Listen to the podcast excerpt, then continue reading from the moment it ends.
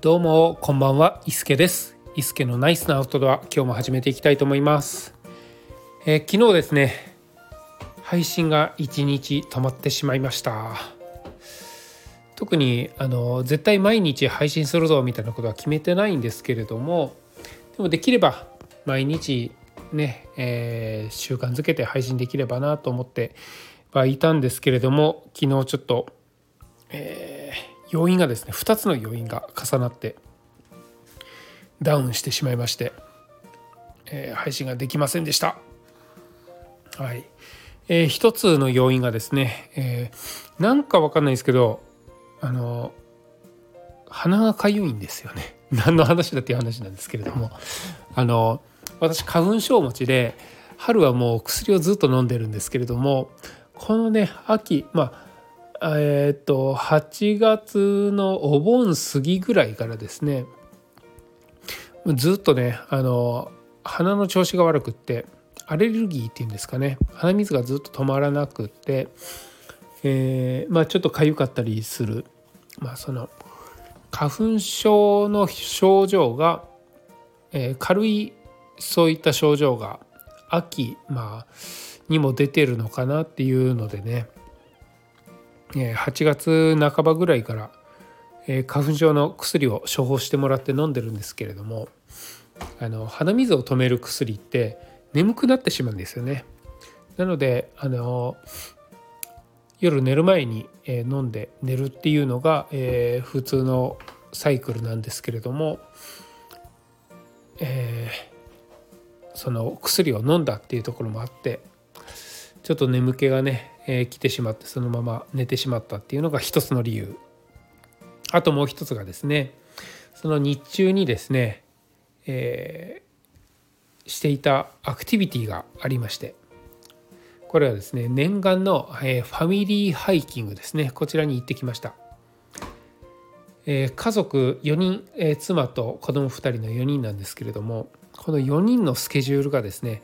会うことがなかなかないんですよね最近、えー妻も、えー自宅でなんですけれども仕事をしてまして。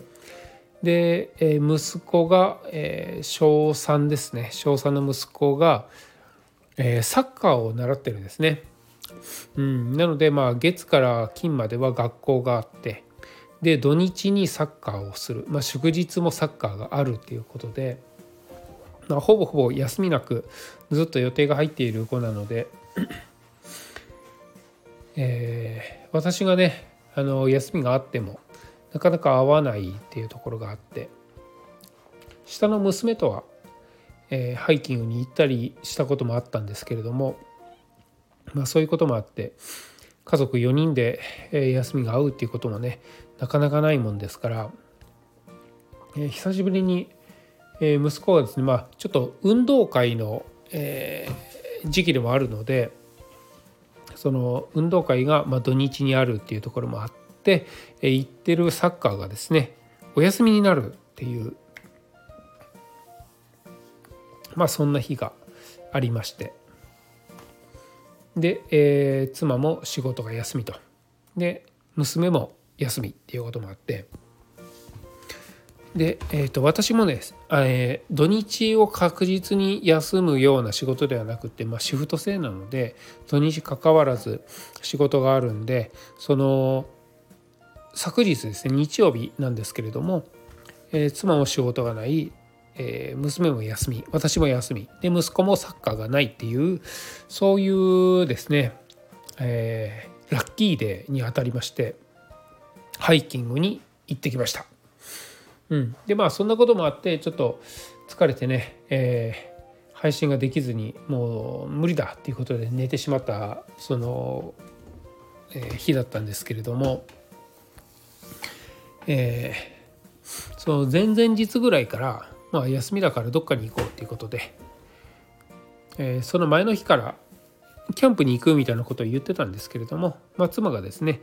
えーできればハイキングに行きたいということだったのでであればテントを持たずに、えー日帰りでハイキングに行く方が、まあ、まずはいいだろう、えー妻も息子も、えーまあ、娘はね一回行ったんですけれども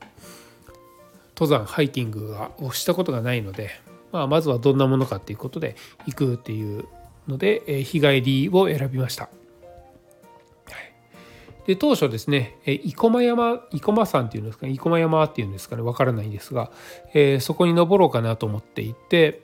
えー、まあ、結構なね急登もありつつなだらかなとこもありつつ景色がいいところが要所要所にあるので、まあ、途中で登りきれなくても、えー、帰っても満足できるかなっていうのでここをですね、え登ろうかなっていうふうに思ってました。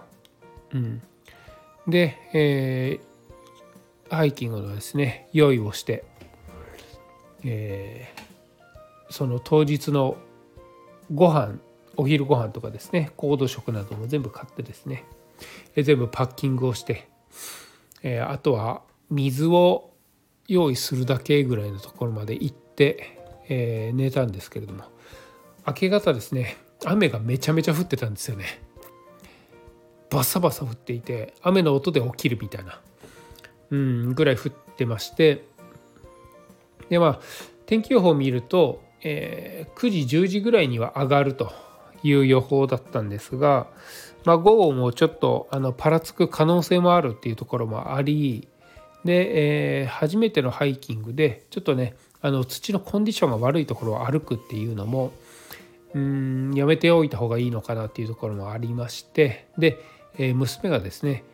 年長なので、えー、年齢が、えー、4歳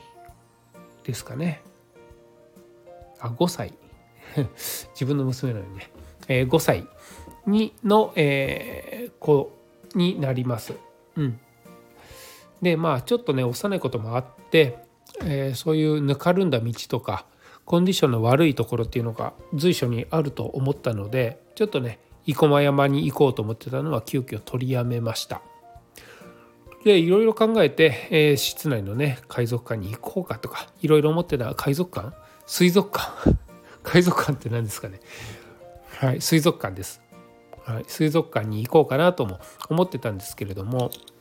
うんまああのその雲の通りがですね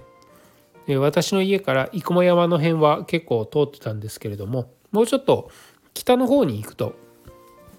えー、雨があまり降っていないっていうことでそっちに、え、行こうかなっていう話になりました。で、えー、目指したスポットが箕面大滝っていう箕面のですね滝があるんですけれどもそこをまあ目指そうかなっていう話になりました。この辺だとその雨雲っていうのが通ってなく、えー、明け方にちょろっと降ったぐらいかなっていう感じだったのでまあ行けるだろうっていうのと、えー、その滝までのですね道が、えー、ロードなんですよねアスファルトで、えー、ずっと続いているようなところなので、まあ、全然楽に歩けるんじゃないかなというところで、えー、そちらに急遽行き先を変更していくことになりました。はい、でまあその私の家から、まあ、登山口というのかそこまで電車で行っても結構遠かったので車で行くことにしました。でただただ滝を見るのであれば滝に一番近い駐車場に停めて、えー、歩いてもくりゆっくり歩いても15分ぐらいで滝についてしまうようなそんなところに駐車場があったんですがそれではちょっと楽しくないと。ハイキングメインで行くのでもうちょっと歩きたいということで箕面駅阪急箕面駅というところから、えー、歩くことにしました。その辺にね車を止めて歩くことにしました。はい。で、えー、ずっとねロードが続くので何が何て言うんですかね参道というのかあのちょっと車が入れないような遊歩道みたいなこう緩やかな坂のですねアスファルトでできた坂の両脇に商店街がずっと並んでいるようなそんなところを越えてですねえかの有名な箕面温泉スパーガーデンをですね、えー、尻目に進むような道ではありました。で途中から箕面川という川がですねずっと流れているようなその沿線を、えー、ずっと歩いていくような形になるんですけれども結構ねあの自然を楽しみつつ、えー、足元はそんなに険しくないっていう、うん、まあ初心者向けのコースでしたね。うん、でゆっくりゆっくり歩きながらで娘がちょっと疲れたっていうのでねちょっと休んだりとかしながら、えー、行動食として持っていたグミとか、うん、グミとか。グミですね。を、えー、食べながら、えー、食べたらねやっぱり元気になるのでスタスタね娘も歩いていたんですけれども、えー、水分をしっかりとりながら。まあ、天候はねそんあの曇ってはいたんですけれどもなのでカンカン照りで暑いそれで体力を奪われるっていうこともなく、えー、進むことができました。で木陰もあったのでね結構気持ちよくあるのを歩き進むことができまして。で途中で、えー、昆虫館というですねあの虫の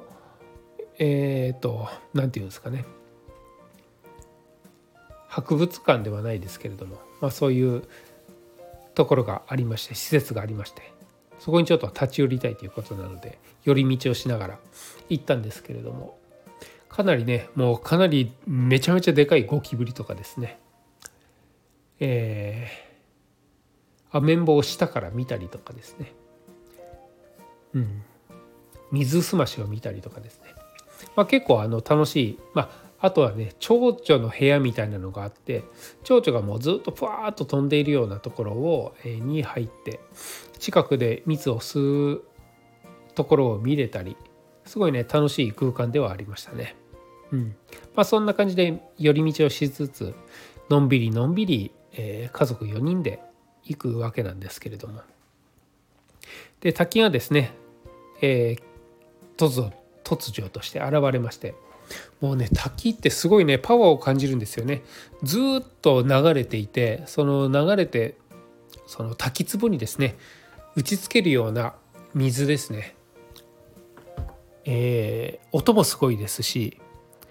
で涼しいですしなんかこうパワーを感じましたね。うん、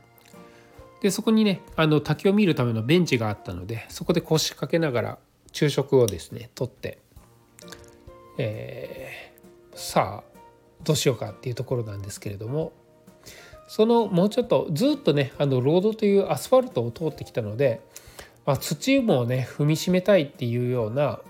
まあ、それが山道を歩くそれがハイキングだっていう、えー、ところもねあの妻は思っていたところもあって私もねそういうふうに思うんですけれども、まあ、ずっとアスファルトのロードを通ってても面白くないなと思ったので、えー、なんかね山道ないかなと思った時にその美濃大滝からですねもうちょっと上に上がると美濃川ダムっていうダムがねあるみたいなので、まあ、ちょっとそこまで行こうかと。その行く道のところに、えー、自然路という、えー、土を踏みしめながら登っていけるような道があるっていうことなので、えー、そこまでまあ行こうかっていうことで、まあ、時間もねあったので行こうかっていうことになって進みました。結構ね、えー、と子供にとっては急登であったり足場も悪くちょっと滑ったりとかしながら、えー、その辺でね拾った木を木の棒をですね杖代わりにしながらトレッキングポール代わりにしながら登ったりとかですねゆっくりゆっくり登りました。で階段が結構多かったので途中でもうくじけそうになる娘をですね、えー、頑張れ頑張れって応援しながら登っていきました。で息子に関してはあのサッカーしていることもあるのか足腰が非常に強くてですね、えー、駆け上がるようなえ先にだったらちょっとパッパパッと行っちゃうわ言うて。であの軽快にフットワーク軽くぴょんぴょんぴょんと行ってしまったりとかですね。しながらあまあ、自然を満喫しながら、えー、家族4人で進んだような形になりますね。うん、でまあ、えー、そんなこんなで美濃川ダムに着いたんですけれどもなんかね思ったほど広大なダムでもなかったですしそのダムを見る展望台みたいなところもなく本当にこう車道の脇からダムを見てはい見たんで帰ろうかっていうぐらいなところだったのでうんまあその行かなくてもよかったかなっていうふうには思います思いました。うんまあ、そこを目指すっていうよりはそこまでの道中が結構楽しかったかなと思いますね。うん、階段もありましたしえキノコも生えてましたしでカニがいたりムカデがいたりあ私びっくりしたんですけれどもヘビがですねちょっとまあ死んでしまってたヘビがいたんですけれどもそのヘビを食べるカニの姿を見れたりとかですねやっぱりねあの普通に考えたら当然なんですがカニって、えー、魚を食べたり、まあ、肉食な生き物なので、まあ、死んだヘビとか食べても当然なんですけれどもそれを目の当たりにしたのがなかなかなかったのであカニがヘビ食べるんだっていうのでちょっとびっくりしたようなところもありますね。うんうん、そうですね。まあ、あの、あとは雨上がりだっていうこともあって、カタツムリがいたりとかですね、そういう動物、虫系が、あの、割と豊富にいたので、その辺は楽しかったかなっていうふうに思いますね。うん、まあ、行って帰ってきて、えっ、ー、と、合計何時間ぐらいですかね。駐車場が、まあ、6時間ぐらいの、えー、感じだと、まあ、6時間歩いてたんですかね。うんまあ、休憩とか休み入れたらそんなにも歩いてはないんですけれども、まあ、そこまで行って、まあ、ゆっくりのんびり行って帰ってきたっていうので割とこう楽しくみんなあのもう嫌だともならずに帰ってこれかこれたかなとは思います。で、えー、息子娘には言ってなかったんですけれども、まあ、万が一のこともあって、えー、担げるようにですね抱っこ紐を、忍ばしていったんですけれども、まあ、抱っこ紐を使わずに帰ってこれたっていうのはありますね。うん、はいでまあ4人とも、えー、バックパックをですねまあ大小いろいろあるんですけれども背負っていったんですがまあ、帰りにちょっと肩が痛いっていう、ね、娘もいたりとかはしたんですけれども、まあ、基本みんな自分のことは自分で完結しながら登るところから降りるところまでできたかなっていうのは非常にこう楽しかったかなと思います。まあ、当初行こうと思っていた生駒山よりもですねまあ、あの難易度としては20分の1ぐらいかなりこう簡単な道ではあったのでそれでね娘がここまでひいひい言ってたのでまあそういった意味もあって生駒山には行かなくてよかったかなっていうふうには思います。うんやっぱりあの前回の配信でだ前回か前々回の配信で言ってたと思うんですけれどもあの一緒に行くメンバーがですねあのペースが違うとか体力が違うとかあの歩くスピードが違う、まあ、スピードというか早く歩きたい人とゆっくり自然を眺めながら満喫しながらゆっくりゆっくり虫も観察しながら行きたいっていう人との、えー、そういうパーティーですね。その人たちみんなで行くっていうのが結構やっぱり難しいなっていうふうには思いました。娘に合わせたら息子が退屈しますし息子に合わせたら娘がついていけないですし。うんまあそういうのもね。で、えー、多分息子のスペースでパパパッと進んでいったら妻が自然を満喫せずにあの楽しくなかったなっていうふうにもなってしまったのではないかなと思うのでその辺の兼ね合いっていうのが、まあ、複数人で行く登山っていうのは難しいなっていうふうには思いました。うんただまああのこうやってねあの家族4人でどこかに行くっていうのも真夏の、えー、帰省長野県への帰省以来だったのですごい楽しかったかなっていうふうに思いますね。うんまあ、秋なのであの虫もだんだん少なくなってきて動いていてもそんな暑くもなく過ごしやすいということもねあるのでまあ、アウトドア日和ではあるのかなと思うのでもしまた、まあ、これがね4人揃わなくても3人でも2人でもあのまあ時間があればまたいろんなねアウトドアアクティビティをしていきたいなと思いました。そんなこんなで、えー、1日飛んでしまいましたが、えー、なぜ飛んだかっていうとそんな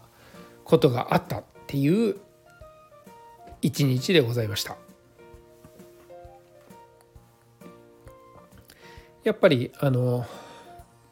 家族みんなで過ごすっていうのも楽しいし自然の中で過ごすっていうのも楽しいしその2つが兼ねや、えー、掛け合うとやっぱり、えー、いいなっていうふうに思い,、えー、思いますねそれを再確認できたような、えー、一日でございましたはいそれでは今日はこの辺で失礼したいと思います。伊助でございました。それではまた。